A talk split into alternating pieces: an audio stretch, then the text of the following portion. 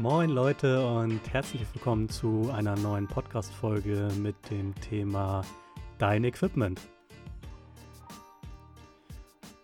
Heute möchte ich mich mit euch ein bisschen über Equipment unterhalten, aber nicht im klassischen Sinne, sondern ja, ich will euch einfach ein paar Erfahrungs- und Praxistipps an die Hand geben, die ich so in den letzten Jahren gesammelt habe. Ganz oft ist es so, dass ich über Instagram oder Social Media allgemein und per E-Mail von Fotografen gefragt werde, ähm, was nutzt du für ein Kamerasystem, welchen Blitz nimmst du mit auf Hochzeiten, was für Objektive nutzt du? Und ja, ich finde es natürlich sehr, sehr wichtig, dass man sich mit Equipment auseinandersetzt, dass richtige Equipment einem sehr viel Arbeit ersparen kann.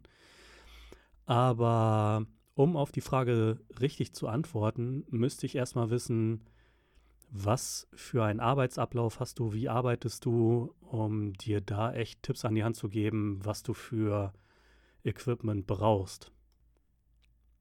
Und manchmal finde ich es auch tatsächlich hinderlich, sich zu sehr mit der Thematik Equipment auseinanderzusetzen. Und ganz besonders, wenn es dann immer feinere Unterschiede sind, ähm, an dem man sich dann halt einfach aufhält. Die häufigste Frage, die ich gestellt bekomme, was das Thema Equipment angeht, ist die, mit welcher Kameramarke ich fotografiere. Um das ähm, gleich vorwegzunehmen, also ich fotografiere mit Sony, was jetzt aber nicht wirklich wichtig ist. Ich erkläre euch jetzt auch warum. Und zwar ist es meiner Meinung nach so, dass die drei großen Hersteller, Sony, Nikon und Canon, einen, alle drei einen ziemlich guten Job machen. Und ich bin echt der Meinung, dass es nicht wirklich Sinn macht, sich mit diesen Feinheiten ähm, so lange auseinanderzusetzen, die diese drei Hersteller unterscheiden. Okay, vielleicht sind sie in der Bedienung und der Handhabung unterschiedlich, aber das Wesentliche ist doch in allen gleich, denke ich. Die grundsätzlichste Frage, die ihr euch erstmal stellen solltet bei der Wahl der Kamera ist, ähm, wofür braucht ihr die Kamera? Wollt ihr mit der Kamera ähm, Werbeaufnahmen machen, wo der Kunde vielleicht später große Prints von aufhängen will, ähm, für Leinwände, Litfaßsäulen und so? Oder braucht ihr die Kamera für Hochzeiten, wo es vielleicht darum geht, schnell zu sein, Momente schnell aufnehmen zu können. Das ist so erstmal die grundlegendste Frage, die ihr euch stellen solltet bei der Wahl einer Kamera. Aber bleiben wir direkt bei dem Bereich Hochzeiten. Da ist es mir auf jeden Fall wichtig aus meinen Erfahrungen, eine Kamera mit einem guten Rauschverhalten zu haben für die Partys, was natürlich wieder Einfluss ähm, auf die Auflösung hat. Mir ist wichtig, dass der Akku lange hält. Und mir ist wichtig, dass die Kamera einen guten Autofokus hat. Mehr braucht eine Kamera für mich nicht. Also da ist es mir auch egal, ob die Kamera, mit der ich arbeite, jetzt 500 Euro oder 4000 Euro kostet. Wenn der Autofokus stimmt, die einen guten Akku hat, ähm, dann ist das auch völlig okay für mich. Viel wichtiger als die Frage, welche Kamera ich nutze, ist die Frage, kenne ich mich mit meiner jetzigen Kamera zu 100% aus? Wenn ihr euch zu Hause jetzt ähm, Gedanken über eine neue Kamera macht, dann solltet ihr euch auf jeden Fall erstmal die Frage stellen, was ist mit meiner derzeitigen Kamera? Kenne ich mich mit meiner derzeitigen Kamera komplett aus und nutze ich alle Ressourcen, die diese Kamera hergibt? Was mir persönlich bei dem Thema Kameras und Hochzeiten noch wichtig ist, ist, ähm, dass wenn ich auf eine Hochzeit gehe, ist es mir echt wichtig, dass ich eine zweite Kamera dabei habe, die meine Hauptkamera vollwertig ersetzen kann. Okay, ich weiß, das ist äh, natürlich eine Kostenfrage, aber wenn ihr vorhabt, euer Business als Hochzeitsfotograf professionell aufzuziehen, solltet ihr quasi alles was ihr für eine Hochzeitsreportage braucht, ein zweites Mal als Ersatz dabei haben. Das sind so Sachen, die wirklich wichtig sind und am Ende kriegsentscheidend sind, wenn ihr auf einer Hochzeit seid und abliefern müsst.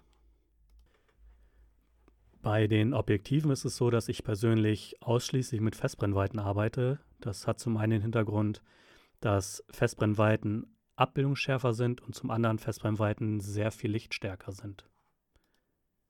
Als ich aber angefangen habe mit der Hochzeitsfotografie, hatte ich ein 24-70 mm Zeiss-Objektiv, mit dem ich gearbeitet habe. Und Anfängern kann ich tatsächlich empfehlen, erstmal mit Zoom-Objektiven anzufangen. Und zwar hat das den Hintergrund, dass man als Anfänger doch eine gewisse Hemmung hat, als Fotograf zum Beispiel Gäste auf der Hochzeit zu fotografieren und dabei sehr, sehr nah an die Person ranzugehen. Und des Weiteren ist es für Anfänger, glaube ich, auch echt schwerer einzuschätzen, will diese Person jetzt fotografiert werden oder will diese Person jetzt gerade nicht fotografiert werden und will ihre Ruhe haben. Da seid ihr natürlich mit einem Zoom-Objektiv viel, viel besser dran. Da könnt ihr ein bisschen aus der Ferne alles beobachten und euch langsam an die Situation herantasten.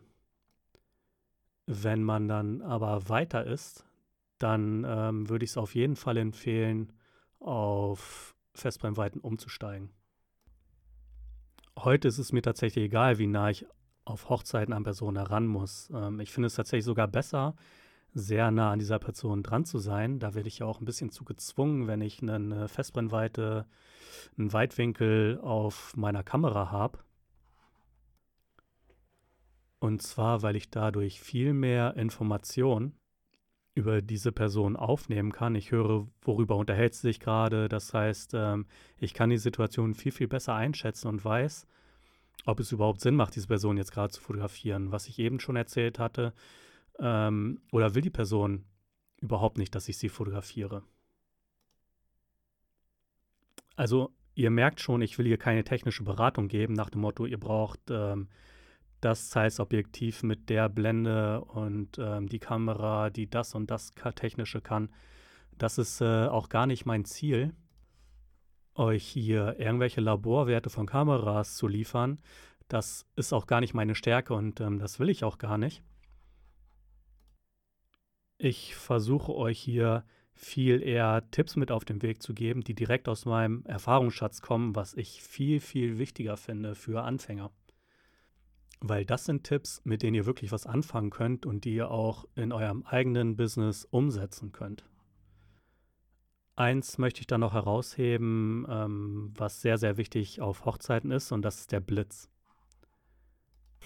Ich weiß, einige von euch kriegen jetzt wahrscheinlich schon Panik. Ähm, Blitzen, ach du Scheiße.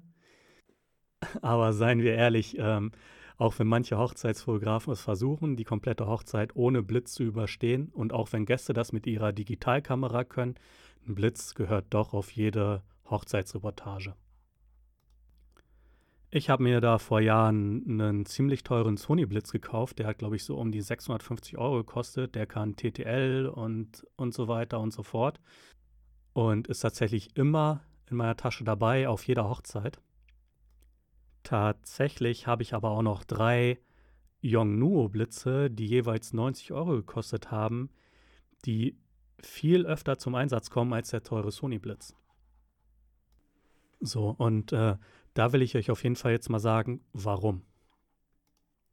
Bei mir ist es so, dass ich auf Hochzeiten fast ausschließlich entfesselt blitze und mein Blitz immer irgendwo in der Location, meistens an der Tanzfläche, äh, auf einem Stativ steht.